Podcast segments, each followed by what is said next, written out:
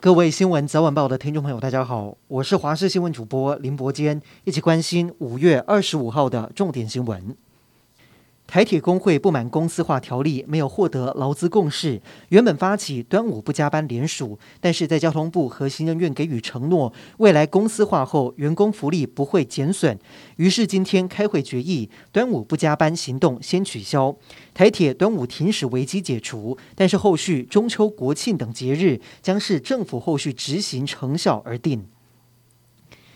今天本土确诊达到八万九千三百五十二例，死亡个案创下新高，达到七十六例。指挥中心评估疫情趋势，指挥官回应致死率万分之八到九，疫情还在高原期。另外，中重症有一百九十一例，其中有一例六岁的男童重症个案出现了持续性癫痫休克症状，引发脑炎。指挥中心强调，孩童如果出现体温四十二度以及呕吐、抽搐，家长要特别注意。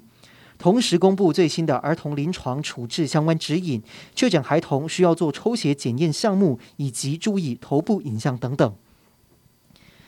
辉瑞 BNT 儿童疫苗今天全台湾开打，首波配送四十点三万剂，采取线上预约接种。不过高雄和屏东有诊所免预约，开放随到随打。有家长清晨四点就到诊所外头卡位，但是有人等了一个多小时没有等到，抱怨连连。而台南则是传出先前预约在学校施打的都取消，改由自行上网找诊所约时间接种，让家长相当生气。台南市长黄伟哲澄清，那是错误讯息。及不管是预约诊所或学校，都可以接种。国民党中常会今天通过三个县市长人选提名，基隆市和南投县分别由前立委谢国梁以及有神力女超人之称的立委许淑华出战。众所瞩目的台北市长选战，则是由立委蒋万安出马。党主席朱立伦表示，支持者对于蒋万安充满期待，压力也会比较重。蒋万安则是说自己将会全力以赴，让首都蓝天再现，也会用专业的人才组成台北队，让台北站上国际顶级都会的行列。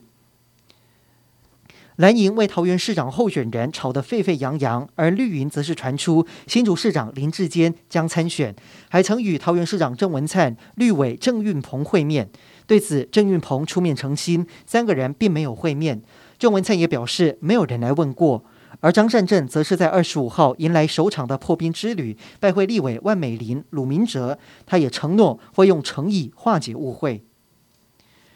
苗栗拱天宫白沙屯妈祖进香回銮到台中市，碰上午后大雨，信徒们穿着雨衣，不畏风雨，继续跟随妈祖前进。帕运勇士国手陈亮达二十四号深夜跟朋友钓虾结束，骑车回家，行经高雄一个转弯路口，疑似天雨路滑，摔车被对向的公车碾毙。消息传出之后，很多人都相当不舍。